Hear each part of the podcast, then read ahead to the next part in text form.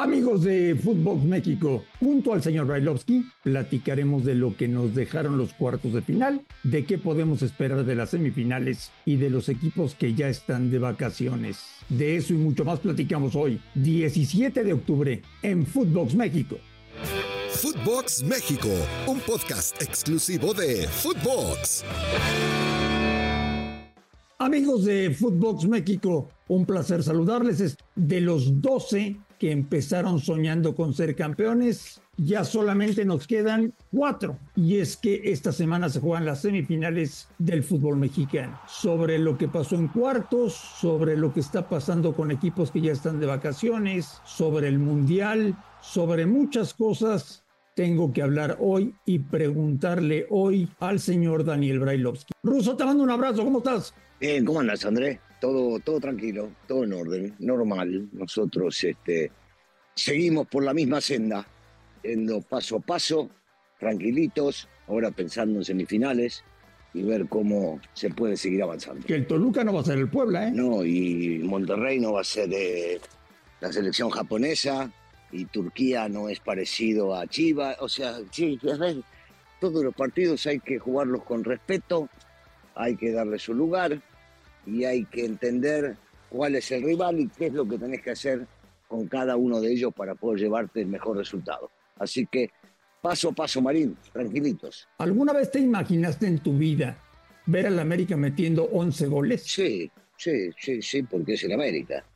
Y porque el América puede este, destaparse como se ha destapado y hacer las cosas como las está haciendo. Sí, es un equipo que por el momento ha dado ha dado el ancho para lo que estaban buscando, acertaron con el cuerpo técnico, los jugadores están contentos, este, el rival desgraciadamente para ellos no pudo hacer las cosas como, como querían hacerlas y el América aprovechó el gran momento que está viviendo y fue sumamente contundente.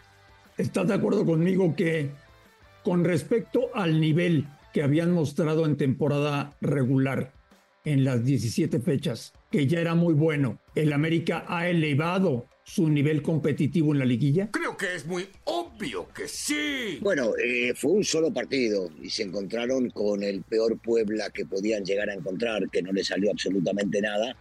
Y el América siguió creciendo, siguió en ascenso con respecto a las cosas que estaban haciendo. Sí, sí, este, si nos basamos en estos únicos dos partidos que han jugado contra Puebla, sí ha elevado.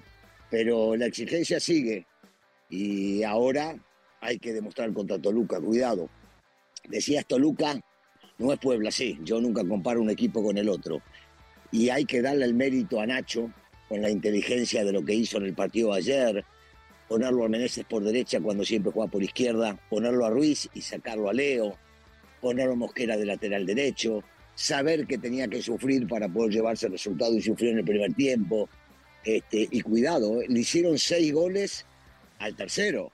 No se lo hicieron a cualquiera, ¿eh? Es un equipo que también de la mitad de la cancha para adelante tiene gente pesada. Quiero empezar al revés, Russo. Te quiero preguntar por el futuro inmediato de los cuatro que quedaron eliminados este fin de semana. Larcamón. Bueno, eh, él lo reconoció en la rueda de prensa y me parece que ha demostrado ser un muy buen técnico. Eh, todos los técnicos, todos los futbolistas, toda la gente todos nos equivocamos en algún momento. Y le salió mal su apuesta de querer ir a pelearle de igual a igual al equipo que ha dado lo mejor en este torneo. Yo creo en la continuidad del Arcamón y si no es aquí, en otro equipo importante.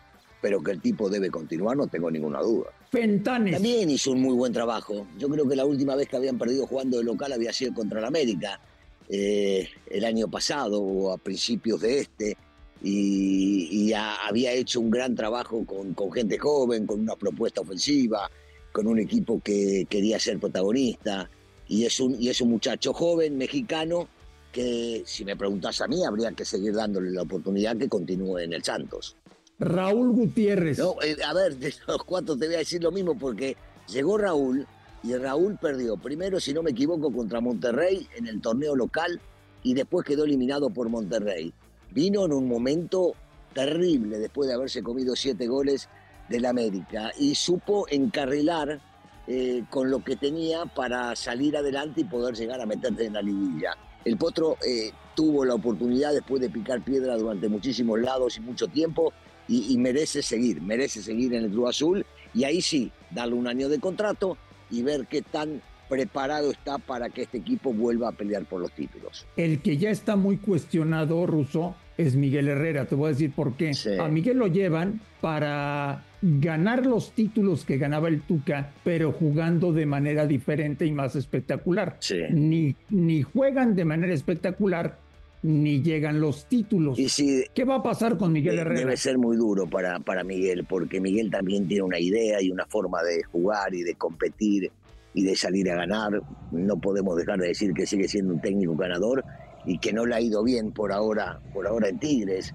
Eh, si salen a buscar otra fórmula, y bueno, están en su derecho de poder buscar lo que quieran, pero yo creo que eh, con paciencia Miguel puede llegar a trabajar y trascender eh, en Tigres, porque su idea siempre es jugar ofensivo, atacar, y no es fácil cambiarle la mentalidad a unos chicos que venían jugando de una misma manera con el cuerpo técnico anterior, que también era un ganador, porque ganó muchísimos títulos el Tuca, el Tuca con Tigres. Eh, a ver, ¿qué vas a salir a buscar? ¿Vas a ir a buscar un técnico extranjero que no sabes, que no conoce, que no entiende? Yo, yo seguiría con Miguel, yo seguiría dándole una oportunidad, le diría, bueno, este es tu año y en este año tenés que demostrarnos por qué te trajimos. Te quiero invitar y recordar que puedes entrar a, registrarte a caliente.mx. Ahora y regístrate y recibe 400 pesos de regalo para que empieces a apostar en vivo. Caliente.mx. Más acción, más diversión. ¿No te queda la sensación, hablando de la otra serie, porque hablamos un poquito del América Toluca, ¿no te queda la sensación en el Monterrey Pachuca que el equipo de Bucetich siempre nos deja esperando un poquito más? Como que siempre pensamos que es un equipo que puede jugar mejor al fútbol. Y, yo sigo convencido de eso. Siempre, siempre puede jugar mejor al fútbol, porque tiene un gran técnico, porque tiene grandísimos futbolistas. Yo no sé si no es el plantel más rico, hablando punto por punto, zona por zona y jugador por jugador, y siempre uno espera más de este tipo de, de equipos, de este tipo de jugadores. Entonces, sí, la sensación, la sensación siempre está, este, pero siempre tenés la oportunidad, mientras ganes, de poder seguir pensando que lo podés hacer en el próximo partido. ¿Te acuerdas que el viernes tempranito te dije lo de Fernando Hierro? Sí. Y hoy resulta que todo mundo habla de él y nadie se acuerda de que aquí fue el primer lugar donde lo dijimos. Quedé como un tonto anoche. Bueno, Marín, eh, no es la primera y última vez que vas a tener una primicia y la vas a soltar y la vas a decir y la gente después se va a agarrar de eso. Sí, no tengo dudas. Claro que acá fue el primer lugar donde, donde se dijo y lo dijiste vos por las buenas conexiones que tenés durante muchísimos años con, con el fútbol mundial. Pero bueno, ahora deja que hablen, no importa si te dan o no te dan el crédito que te mereces. Pero acá la gente que nos sigue sabe que lo dijiste.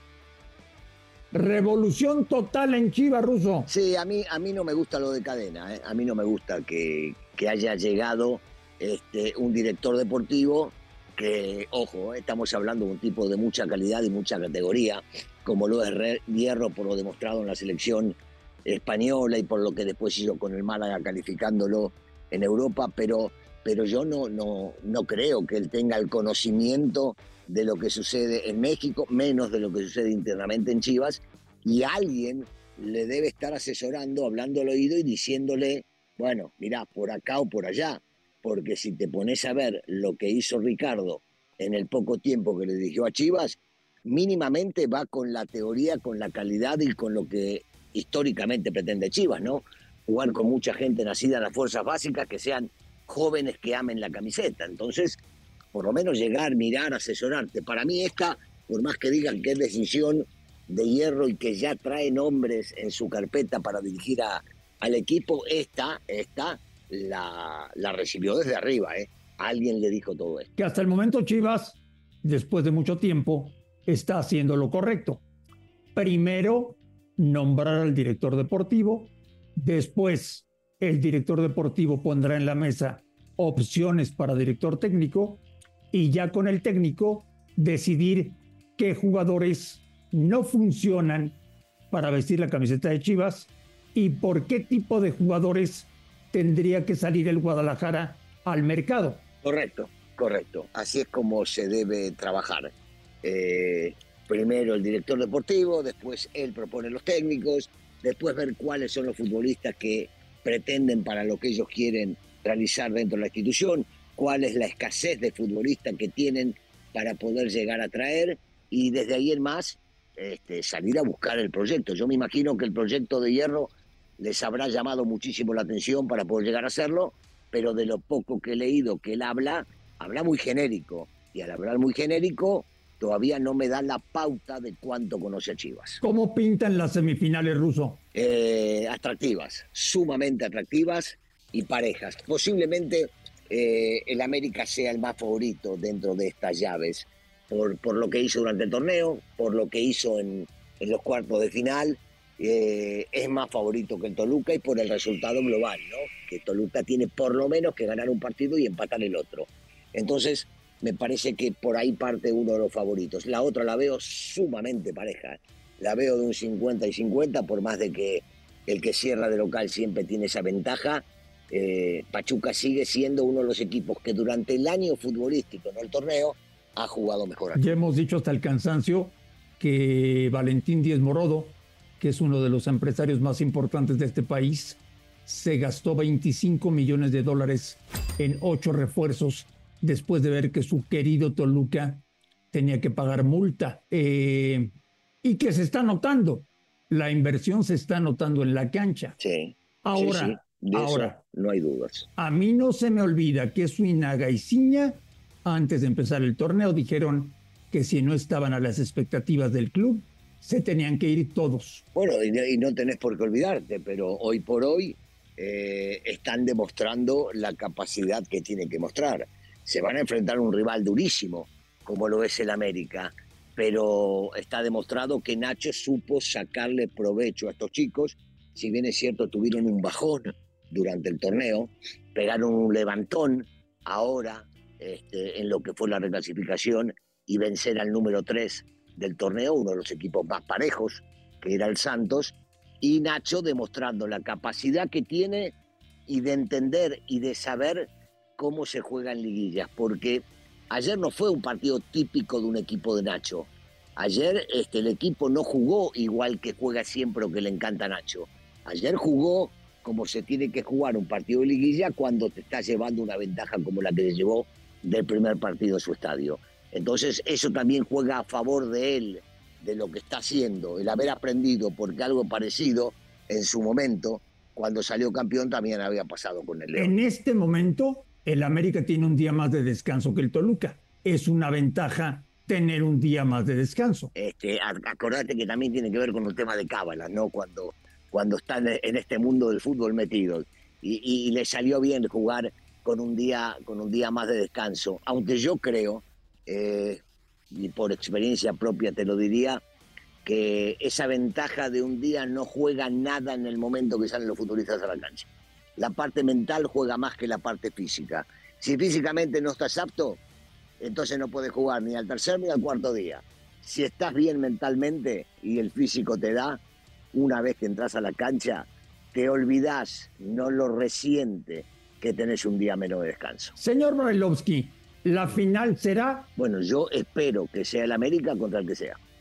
Yo espero, no lo sé porque vos sabés que yo en las apuestas son muy malo, así que Espero, espero que llegue el América y que el que le toque de rival termine llegando también y que pierda contra el América. Si el América llega a la final, no la pierde, ¿eh? cerrando en el Azteca no la pierde. Ojalá, ojalá que sean este, tus palabras el presagio de lo que vaya a suceder. Ojalá que sea así. Señor Barlovsky, que tenga una extraordinaria semana, que vea muy buenos partidos de fútbol y aquí estamos platicando en Footbox México podcast del cual la gente a nivel mundial ha hecho su favorito y por lo cual nos sentimos muy honrados y trabajamos todos los días con muchísimo gusto. Ruso, te mando un fuerte abrazo. Igualmente, Andrés, saludos para todos. A nombre de Daniel Brailovsky y de André Marín, esto fue Footbox México. Gracias por escucharnos, un fuerte abrazo y estamos en contacto. Esto fue Footbox México, solo por Footbox.